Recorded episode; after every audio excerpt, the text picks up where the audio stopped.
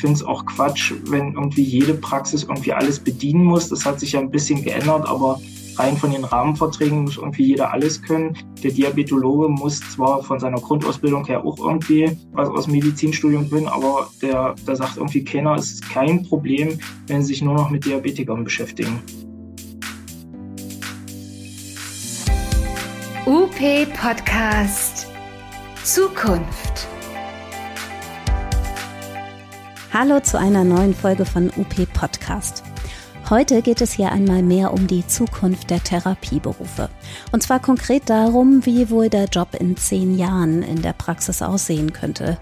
Also wenn jetzt entsprechende Reformen umgesetzt und zum Beispiel technische Entwicklungen integriert würden. Also was gehört in die Ausbildung? Wie baut man KI oder Robotik ein? Wie sieht vielleicht auch eine Spezialisierung von Praxen aus? Euer Host ist UP-Herausgeber Ralf Buchner und zu Gast ist Matthias Schulze, Physiotherapeut und Dozent für Physiotherapie. Viel Spaß! Hallo und herzlich willkommen. Ich bin Ralf Buchner und ich freue mich heute mit Matthias Schulze über die Zukunft der Physiotherapie reden zu können. Hallo Matthias. Hallo Ralf. Matthias und ich haben zusammen in einem Stammtisch gesessen und da ging die Diskussion los, wie denn wohl die Zukunft der Physiotherapeuten in zehn Jahren aussehen will. Und Matthias hat sich da sehr ausführlich geäußert und deswegen habe ich mal gefragt, ob er Lust hätte, sich mit mir darüber zu unterhalten.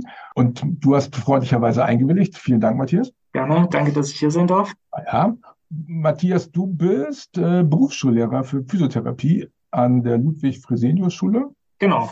Du hast erst deine ganz normale Ausbildung gemacht in Chemnitz, dann hast du bei Fresenius deinen Bachelor gemacht und dann hast du den Master gemacht. Also Bachelor kennen ja viele, aber Master, was ist das? Mhm. Was macht man da? Also ich habe im Bachelor Therapiewissenschaften studiert. Der war schon noch sehr ausgelegt für die Praxis. In der Master in Gesundheitswissenschaften habe ich aus dem Grund gemacht, weil ich im Bereich Forschung, Management und auch Bildungsbereich mich noch so ein bisschen weiterbilden wollte. Also der war dann nicht mehr ganz so klassisch, hat mir aber am Ende auch ein Stück weit dann jetzt für die Praxis geholfen. Das heißt, du hast einen langen Ausbildungsweg dann. Ne? Erst die Ausbildung als normaler Physio, das waren schon drei Jahre wahrscheinlich, ne? Genau. Und dann hast du nochmal Bachelor rangehängt und dann die Master dazu und dann hast du noch einen sektoralen Heilpraktiker gemacht. Das ist eher dann klein an der Stelle. Das heißt, du hast ganz viel investiert. Wir haben uns neulich darüber unterhalten, dass wir gesagt haben, okay, wenn wir heute Berufsgesetze reformieren, also ne, das Berufsgesetz, was du ja nun sozusagen in Modellstudiengängen schon weiterentwickelt hast, aber wenn wir jetzt eine Berufsreform in der Physiotherapie kriegen, dann müssten wir eigentlich wissen, wo wir in zehn Jahren stehen müssen. Und dann haben wir darüber diskutiert, wo, wo, wir uns so in zehn Jahren sehen. Und das ist ja sehr unterschiedlich. Ne? Es gibt Leute, die sagen, boah, also wenn du die fragst, wo stehen wir in zehn Jahren, dann erzählen die, was für Probleme jetzt gerade aktuell haben. Und es gibt Leute, so wie du, die dann ausgeholt haben und sagen, oh, in zehn Jahren kann ich mir auch vorstellen, ganz woanders zu stehen. Wo sind wir in zehn Jahren? Also um ja auch noch ein bisschen breitere Meinung zu hören, habe ich auch im Vorfeld noch mit Kollegen gesprochen, also auch mit ehemaligen Lehrern, mit anderen Praxisinhabern, mit Studiertentherapeuten etc. pp. Und dann sind so Themen wie zum Beispiel KI, die dann Digitalisierung, also dieser ganze Kontext, der auf jeden Fall dann natürlich auch in die Physiotherapie kommen wird. Dann eine ganz gruselige Entwicklung, dass äh, der Physiotherapeut angeblich in Zukunft gar nicht mehr gebraucht wird, äh, wo ich naja, so ein bisschen verhalten bin, weil das doch ein bisschen extrem ist. Und dann halt eben auch Leute, die sagen, naja, eigentlich das, was wir in zehn Jahren brauchen, brauchen wir eigentlich jetzt schon, weil in den letzten zehn Jahren hat sich ja nicht so viel geändert. Aber wenn alles ideal laufen würde, wenn du das wünschen könntest, ich erlebe ganz oft, dass Leute sich unglaublich schwer tun von all den Dingen, die auf uns einprasseln. Hast du eben aufgezählt, KI und Roboter und so weiter und so fort. Da haben wir ja mhm. schon das Gefühl, oh Gott, oh Gott, oh Gott, oh Gott. Also um da Orientierung zu kriegen, hilft es ja zu wissen, wo will ich eigentlich hin. Beschreib doch mal, wie das in Zukunft sein könnte, wenn es ideal laufen würde. Wenn es ideal laufen würde, dann würde ich halt eben sagen, dann haben wir irgendwo in einem Stufenmodell zuerst die Teilakademisierung, dann die Vollakademisierung. Also ich habe es halt eben auch erlebt. Ich durfte auch ähm, schon Studenten betreuen, die primär äh, Physiotherapie studiert haben. Und das hat dann so eine Eigendynamik bekommen, die man vorher gar nicht so hätte sehen können. Also Physiotherapeuten mit Bachelorabschluss, die dann zwar auch in der Praxis gearbeitet haben, aber dann zum Beispiel in Bereichen promoviert haben mittlerweile. Da durfte ich mir dann auch ihre Promotionsthemen anhören, wo man vorher gesagt hat, da war Physiotherapie noch gar kein Thema. Mhm. Also ob das in der Kinderkardiologie war oder in der Neonatologie, ähm, wo man sagt, okay, wir machen jetzt, wir haben jetzt hier jemanden, der hat Lust in dem Bereich zu promovieren, dann machen wir sogar eine eigene Abteilung auf. Mhm. Also wo man dann sagt, okay, die Physiotherapie bewegt sich durch die Akademisierung dann auch in eine Richtung, wo was vorher noch gar nicht weder im Heilmittelkatalog aufgeführt wurde, noch irgendwie in der Praxis gedacht wurde. Wo man dann ja gucken kann, ob der Bedarf vielleicht dann doch da ist. Das heißt, du sagst, Akademisierung ist gar nichts, was uns bedroht, sondern was unsere Möglichkeiten erweitert. Ja, man muss ja immer dazu sagen, es geht ja in erster Linie um eine gute Patientenversorgung. Und die wird sich natürlich, wie wir alle wissen, durch den demografischen Wandel auch ein Stück weit verändern.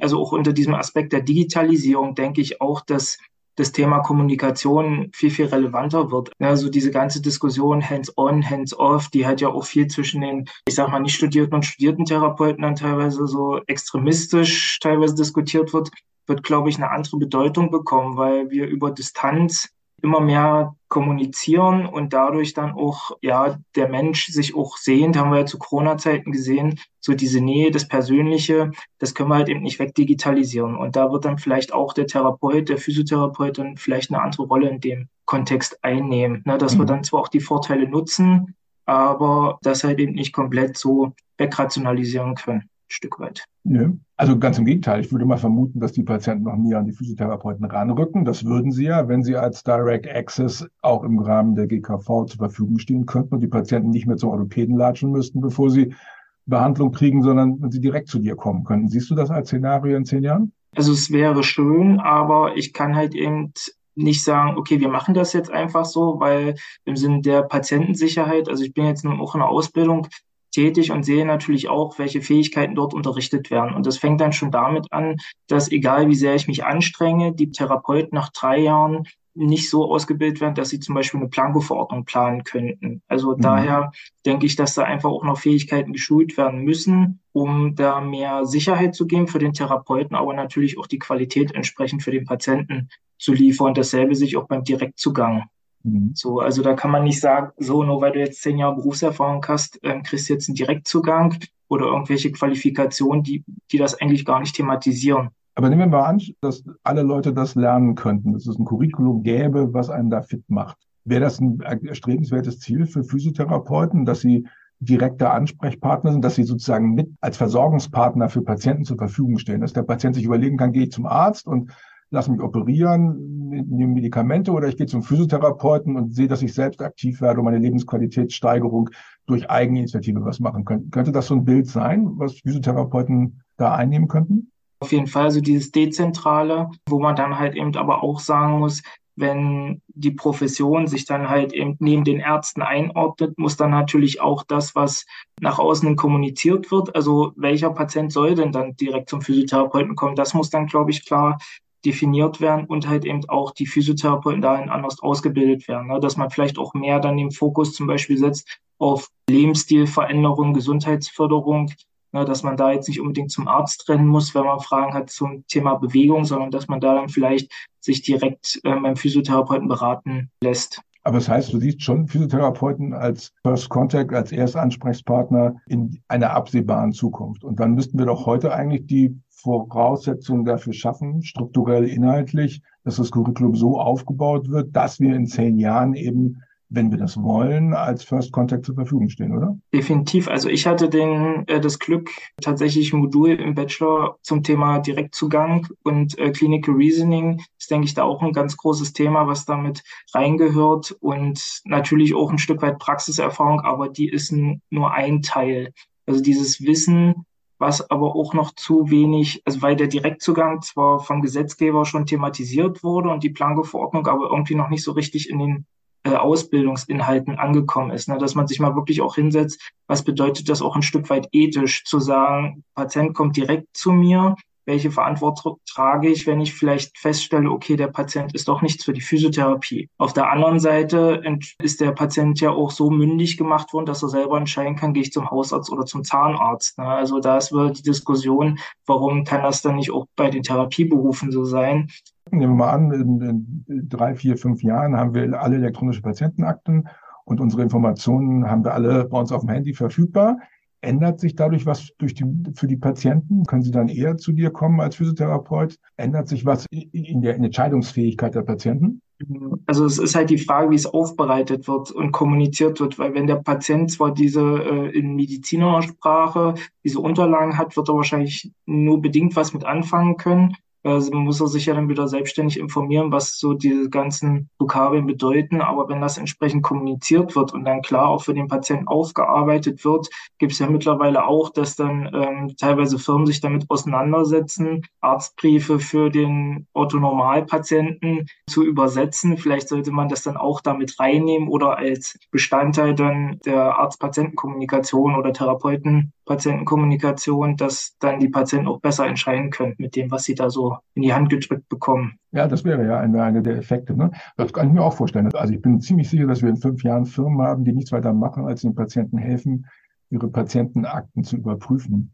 Was macht das mit dir, wenn du dir vorstellst, dass wenn du jetzt Therapiedokumentation hochlädst in elektronische Patientenakte, dass du weißt, da gucken andere Leute drüber, ob du dann dich auch an Leitlinien gehalten hast oder nicht? Also ich fand die Idee, die hatte ich ähm, mal gehört, dass Therapeuten, wenn sie mehr Behandlung haben wollen, dass sie dann entsprechend Nachweis erbringen müssen, ob die Therapie denn schon was gebracht hat, beziehungsweise an welchen Stellen. Also die mussten dann halt eben doch sagen, ich hätte gern sechsmal Krankengymnastik, weil das Gangbild noch nicht so gut ist und das dann entsprechend nachweisen, wo man sagen kann, okay, mhm. das ist auch ein guter Qualitätsnachweis. Und wenn wir uns da gegenseitig immer so ein bisschen kritisch beäugen, können wir natürlich auf der einen Seite uns gegenseitig unterstützen, denn man lernt ja auch voneinander. Andererseits vielleicht auch so ein bisschen Druck, äh, dass man auch diesen, den Fortschritt nicht so an sich vorbeiziehen lässt, sondern da so ein bisschen auf die Welle mit aufsteigt. Ja. Hältst du das für realistisch, dass Physiotherapeuten Nachweis erbringen, dass sie was an der Lebensqualität ihrer Patienten verändert haben? Also ich denke, wir sollten uns als Profession so weit den Anspruch geben, dass das, was wir machen, irgendwo einen Mehrwert liefert. Also es ist ja in jeder Branche so, unabhängig von der Medizin, dass man, wenn man für irgendwas Geld haben will, dann sollte man auch schon sagen, okay, das hat was gebracht oder es hat einen Mehrwert für mein Gegenüber oder allgemein gesellschaftlich. Ja, aber es gibt jetzt Kollegen, die sagen, ich kann kein Erfolgsversprechen geben, das ist unseriös, das kann man doch nicht machen. Aber gleichzeitig haben wir bei Blankoforten ja jetzt schon die Diskussion, wer übernimmt die Verantwortung für die Wirtschaftlichkeit. Und das bedeutet letztendlich, dass man sozusagen auch nachweist, dass das, was man, was, was man tut, dass das auch irgendeinen Nutzen hat. Wie geht man mit so, mit, mit solchem Druck um? So, man kann natürlich sagen, ganz abwegig ist die Aussage ja nicht, nicht im Sinne von, dass der Therapeut schlecht gearbeitet hat, sondern das ist natürlich ein sehr starkes Wechselspiel zwischen Therapeut und Patient. Man muss natürlich dann sagen, wenn ich es nicht schaffe, mit dem Patienten oder für den Patienten oder zusammen äh, eine Verbesserung zu erreichen, ist vielleicht dann auch die Überlegung, bin ich der passende Therapeut für den Patienten? So, ne? mhm. also dass man, ist es ja auch vollkommen in Ordnung, nicht jeder Therapeut ist geeignet für jeden Patienten. Vielleicht ist der Kollege, hat er irgendwie entweder mehr Erfahrung oder vielleicht ähm, auf sozialer Ebene, da kann er besser agieren und das ist natürlich dann auch zum Wohle des Patienten. Und wenn man dann so eine Ref Selbstreflexion, weil die, finde ich, findet zu wenig statt und wurde noch bis vor ein paar Jahren ein bisschen belächelt, weil die, die studieren, machen ja die Ausbildung plus Selbstreflexion. Mittlerweile finde ich das schon ein sehr, sehr wichtiger Punkt. Also auch, um sich selber weiterzuentwickeln und auch weiterhin selbstkritisch zu bleiben. Mhm. Das heißt, du sagst, in zehn Jahren sind die Leute, kann man den Unterschied zu heute auch daran erkennen, dass sie selbst reflektierte Therapeuten sind, die sozusagen kritisch hinterfragen, was sie dann machen. Ist das eine der Zielsetzungen, die wir für in zehn Jahren haben? Also ich würde es mir wünschen, weil dann würde man vielleicht auch mehr anfangen, diesen Wildwuchs im Weiterbildungsbereich etwas kritischer zu beäugen, dass man da dann vielleicht auch mehr Qualität reinbringt, mehr Wissenschaftlichkeit und mehr Standards reinpackt, dass dann halt eben nicht jeder besser oder schlechter ausgebildete Therapeut irgendwie Fortbildung anbietet und nur weil sie gut vermarktet, viele das Angebot wahrnehmen und nicht unbedingt wegen der inhaltlichen Qualität. So. Ja, ja, das ist natürlich, das hat natürlich auch damit zu tun, dass Therapeutinnen und Therapeuten sich nicht, dass sie selbst nicht festlegen können, was die Standards ihrer Profession sind. Ist das auch ein Problem, diese, diese fehlende Selbstorganisation? Selbstorganisation, ja. Also, naja, also, also mach mal ein Beispiel. Die, mhm. die Ärzte legen ihr Fachcurriculum selbst fest. Wenn ich also sagen will, ich, ich bin Chirurg, dann muss ich ein Facharzt-Curriculum durchlaufen, dessen Inhalte von der Ärztekammer in dem Fall dann äh, zusammen, äh, festgelegt worden ist. Das heißt, die Ärzte sagen, wann ein Arzt ein besonderer Arzt ist. Im therapeutischen Kontext findet das nicht so statt. Also ne, da kann ich sagen, ich bin Spezialist für Knie und es mhm. kratzt niemanden. Das kann jeder für sich behaupten oder nicht behaupten. Was dazu führt, dass die Leute, die wirklich Spezialisten für Knie sind, äh, nicht aus der Menge herausragen der Leute, die sich nur einbilden, Spezialisten für Knie zu sein. Und eigentlich weiß keiner, wann ist denn die fachliche Voraussetzung gegeben aus Sicht aller Therapeuten, dass jemand Spezialist für Knie ist. Wie kann man das lösen? Da hatte ich mich auch in der Vergangenheit Gedanken zu gemacht, weil auch bei der Wahl des Studiengangs, wenn man dann natürlich sich in eine bestimmte Fachrichtung dann festlegen möchte, gibt es da auch wenig. Es gibt dann viel so diese allgemeinen Studiengänge, wie zum Beispiel Gesundheitswissenschaften, aber dass man sagt, wie bei den Ärzten, die Facharztausbildung, warum gibt es das bei den Therapeuten nicht? Na, also man kann ja auch genauso gut sagen, im Rahmen einer Akademisierung, der Bachelor ist das Grundstudium, man macht dann vielleicht noch ein Jahr Berufserfahrung im Sinne Assistenzarzttätigkeit, wo man dann auch ein bisschen in den Beruf mehr reinguckt, um sich besser orientieren zu können. Und dann, wer noch möchte, macht dann halt eben Fachtherapeutenausbildung im Sinne eines zweijährigen Masterstudiums. Mhm. Ja, also das würde natürlich schon Qualität bringen und vor allem die Praxen können sich viel besser nach außen positionieren. Ich finde es auch Quatsch, wenn irgendwie jede Praxis irgendwie alles bedienen muss. Das hat sich ja ein bisschen geändert, aber rein von den Rahmenverträgen muss irgendwie jeder alles können. Der Diabetologe muss zwar von seiner Grundausbildung her auch irgendwie was aus Medizinstudium können, aber der, der sagt irgendwie keiner, es ist kein Problem, wenn sie sich nur noch mit Diabetikern beschäftigen.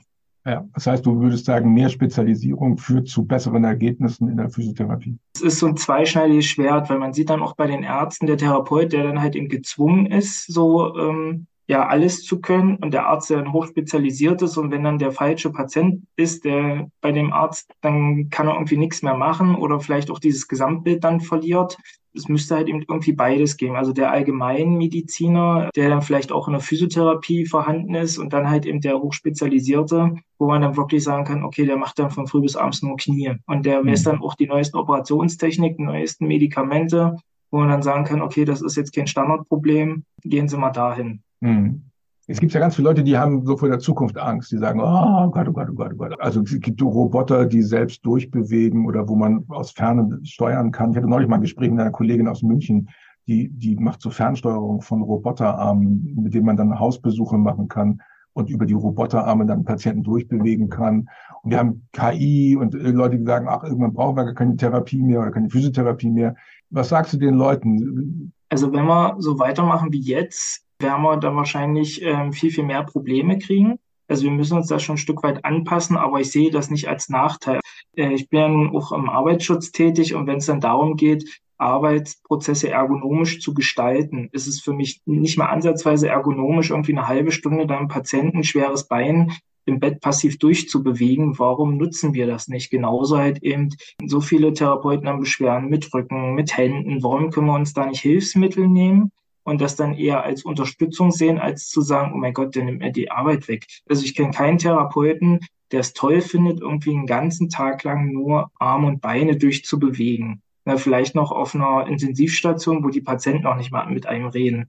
Na, also es ist vielleicht auch ein bisschen Qualitätsgewinn, dass dann die höheren Aufgaben dann wirklich vom Therapeuten übernommen werden und ich sag mal, die einfachen Arbeiten, entweder man sagt dann vom Hilfsberuf oder halt eben dann wirklich, okay, dann nimmt mir die Technik die Aufgabe ab. Mhm. Wenn du in die Zukunft guckst, siehst du da eher große spezialisierte Praxen oder siehst du weiterhin kleinteilige Praxen, die, also viele kleine Praxen, die alles annehmen, was da ist? Oder würdest du sagen, der Trend geht auch bei den Praxen dazu, dass sie, dass sie bestimmte Themen abfrühstücken. Mhm, ich glaube, das muss man ein bisschen differenzierter sehen. Äh, wenn man so ein Spinnennetz über Deutschland legt, haben wir natürlich auch, was den Bedarf an Therapie angeht, sehr große Unterschiede. Also wenn man sich das in Brandenburg oder Sachsen-Anhalt anschaut, wo wir einfach sehr wenig Menschen haben auf einem Quadratkilometer, wo man dann sagt, okay, was nützt es mir da so ein Riesenzentrum hinzusetzen, wo die Leute irgendwie mehrere hundert Kilometer anreisen müssen, damit sich das überhaupt lohnt. Also ich denke, die kleinen Praxen werden es möglicherweise in Zukunft etwas schwerer haben aus betriebswirtschaftlicher Sicht, weil die Großen können natürlich dann auch mit anderen Ressourcen daherkommen, aber die Großen braucht halt genauso, weil wenn man sich das dann auch auf den Therapiemessen anschaut, in der Neurologie solche Riesenroboter, die dann halt eben helfen, Patienten zu mobilisieren, was ich auch schon selber als Therapeut gemacht habe, wenn ich mich dann so neben das Laufband gestellt habe, hingekniet und da so wirklich bei jedem Schritt links ein Therapeut, rechts ein Therapeut den Fuß nach vorne gesetzt habe. Ähm, weiß ich auch nicht, ob ich das den ganzen Tag machen würde. Und da sind natürlich die großen Zentren super, die sich dann auch solche Technik leisten können und auch natürlich dann super für die Patienten, dass es so ein Angebot gibt. Wenn du jetzt einen Wunsch frei hättest an die Politik, was ist dein zentraler Wunsch an die Politik, was die Physiotherapie angeht, der Zukunft? Also ich glaube, dass wir, ähm, wenn wir mit GKV-Patienten arbeiten wollen, sehr starr sind in unseren betriebswirtschaftlichen Möglichkeiten. Also wir können entweder sagen, wir machen eine Praxis auf oder wir lassen es. Wo man dann sagt, also jemand, der sich vielleicht einzeln selbstständig machen möchte, hochmotiviert ist als Therapeut, warum kann der nicht sagen, wie ein ambulanter Pflegedienst, ich setze mich in mein Auto und fahre zu den Patienten und unterstütze den ambulanten Pflegedienst in der Form. Ne? Also irgendwie dieses mehr Flexibilität dann auch zu sagen, okay, wir schaffen dafür auch Standards, dass vielleicht auch mehr ehemalige Therapeuten Möglichkeiten haben, ähm, zu sagen, dann arbeite ich halt noch fünf Stunden die Woche, aber das unterstützt natürlich auch die Patientenversorgung, auch wenn ich sage, ich habe mich jetzt irgendwie rausentwickelt und mache jetzt was ganz anderes. Vielleicht ja da in Zukunftsperspektive, dass man sagen kann, okay, auch wenn ich jetzt 15 Jahre im Beruf bin, gibt es irgendwie immer noch Möglichkeiten, mich weiterzuentwickeln, die sich auch für mich lohnen betriebswirtschaftlich und mehr Entscheidungsfreiheit zu geben. Also dass wir als Therapeuten auch weiter oben mitsprechen können und nicht irgendwie immer für alles irgendwie betteln müssen. Das ist wieder Augenhöhe. Was wünschst du dir denn von deinen mit deinen Kolleginnen und Kollegen? Mehr in einen konstruktiven Diskurs zu gehen. Also ich habe das nun beides durchlaufen. Es gibt ja auch viele, die nur studiert haben und sich dann hinstellen, so jetzt habe ich studiert, jetzt bin ich was Besseres. Und dann gibt's halt eben welche, die Supertherapeuten sind, obwohl sie nicht studiert haben und dann halt eben so Angst haben und dann auch vielleicht die Erfahrung gemacht haben, die denken, die sind was Besseres, etc. pp. Und das äh, da mehr offen zu sein und auch dann mal wirklich diese Vor- und Nachteile mal kritisch zu analysieren, sich dann auch mit Beinen zusammenzusetzen. Der Praktiker, der sagt, okay, was fehlt mir in der Praxis und der dann vielleicht mehr in die Forschung gehen möchte, dann zu sagen, okay, wir machen da eine wissenschaftliche Analyse draus oder entwickeln dazu ein Konzept, dass du besser in der Praxis arbeiten kannst. Mhm. Also da ist ja dann irgendwo beiden geholfen und so diese einfach eine vernünftige Kommunikation, ordentlichen Diskurs, dass nicht so diese verhärteten Mauern, entweder bin ich für oder ich bin dagegen. Es hat beides sein Für und Wider. Also ich bin mhm. jetzt auch nicht für eine Zwangsakademisierung, wenn halt eben an dem Curriculum nichts geändert wird oder dann auch an die Aufgaben, die zukünftigen Aufgaben entsprechend angepasst wird. Aber zu sagen, Physiotherapie ist nur ein Handwerk, finde ich halt eben, ist auch zu kurz gedacht. Das ist sozusagen ein, ein gutes Schlusswort.